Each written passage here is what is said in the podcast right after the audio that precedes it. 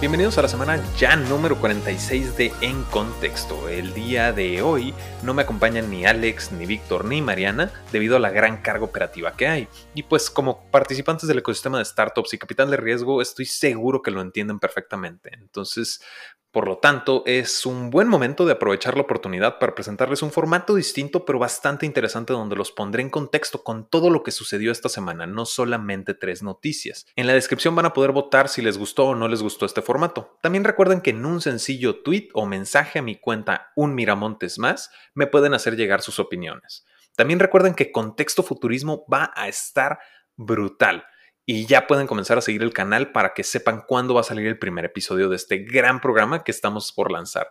De verdad, perdérselo va a ser un error garrafal. Sin más por el momento, vamos comenzando. Vamos comenzando con una exclusiva de contexto, ¿ok? Laika de Colombia. Su cofundador y CEO Camilo Sánchez confirmó en exclusiva con contexto que cerró su serie semilla por un total de 5 millones de dólares. Los inversionistas que participaron en esta ronda fueron Soma Capital, InQLab, Palm Drive Capital y también un par de corporativos colombianos.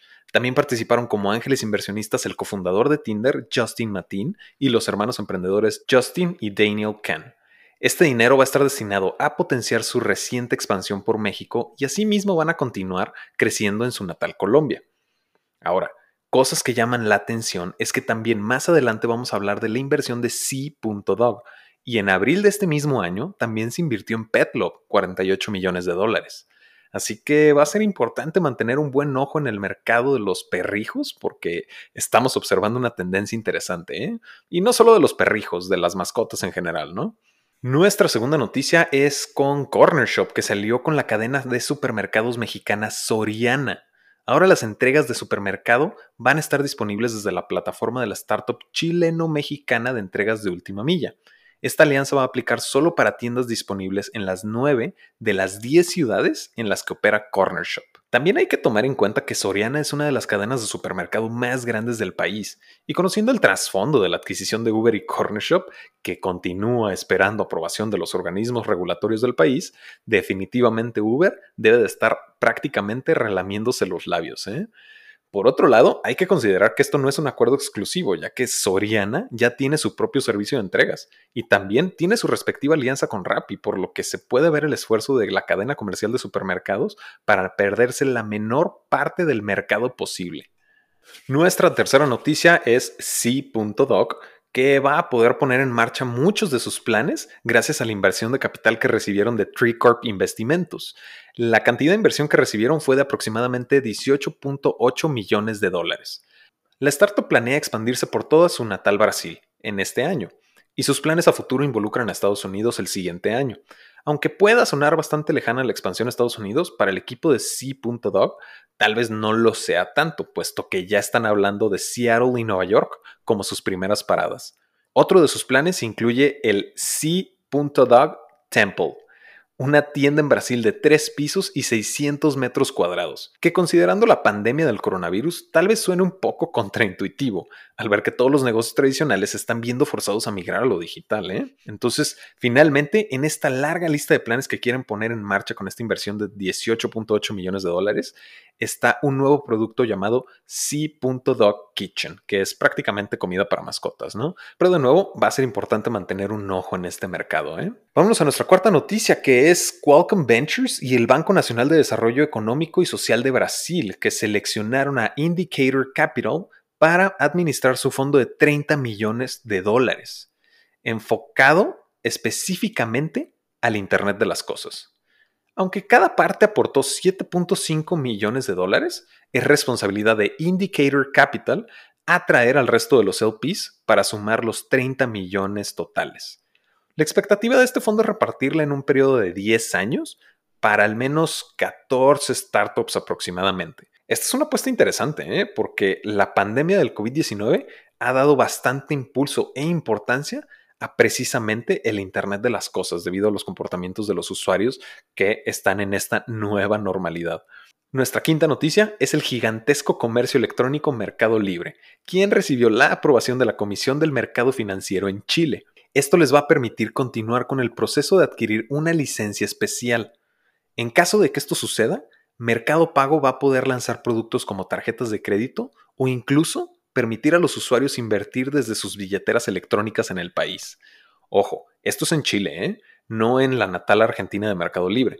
Sin embargo, con el peso y la atracción que tiene Mercado Libre, y obviamente sin mencionar el poder económico que tiene actualmente, la migración de los usuarios de su e-commerce a productos de fintech puede suceder de una manera bastante suave. Definitivamente va a ser interesante ver la expansión de Mercado Libre en sus respectivas verticales en una era post-COVID-19.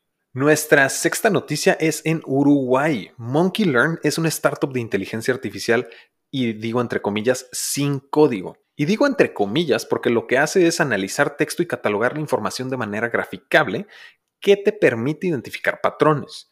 Ahora, definitivamente es algo bastante útil para los emprendimientos que tienen constante contacto con sus clientes, por ejemplo, en servicio al cliente. Y se los dice alguien que administró solo el departamento de soporte técnico de otra startup.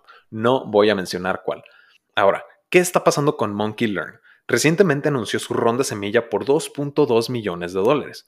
Como es una ronda semilla, Monkey Learn quiere consolidar a su equipo de ventas y terminar de concretar las capacidades de inteligencia artificial de su plataforma, ya que al parecer el producto no está completamente terminado. Sin embargo, está lo suficientemente completo como para levantar su ronda semilla. Y no solo eso, ¿eh?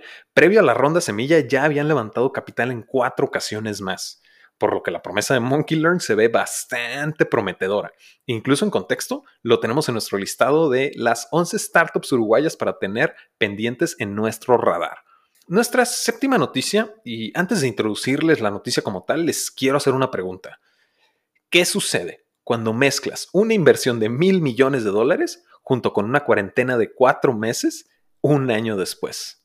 Bueno, pues la noticia es que el unicornio colombiano Rappi salió con Betplay, Rívalo y Megapuestas.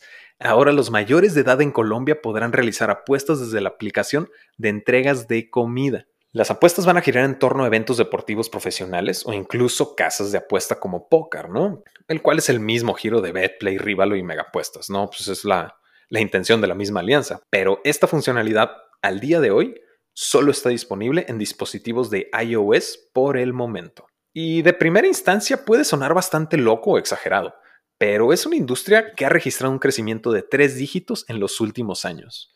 Y ahora Rappi está entrando a ese mercado.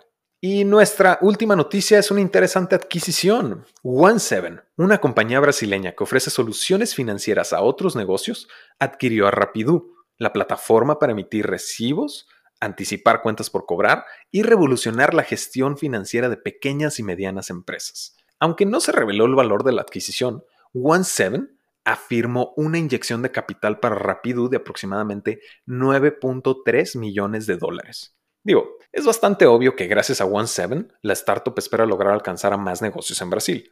De hecho, mencionan el conocimiento del mercado y la infraestructura financiera de One7 va a ser un enorme catalizador de crecimiento para Rapidu.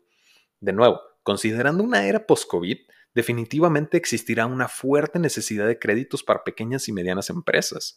Incluso, también estiman que dos tercios de los 15.8 millones de micro y pequeñas empresas en Brasil van a necesitar apoyo crediticio para sobrevivir a esta situación. Y con eso hemos concluido las noticias más relevantes en el ecosistema del emprendimiento, tecnología y capital de riesgo en América Latina.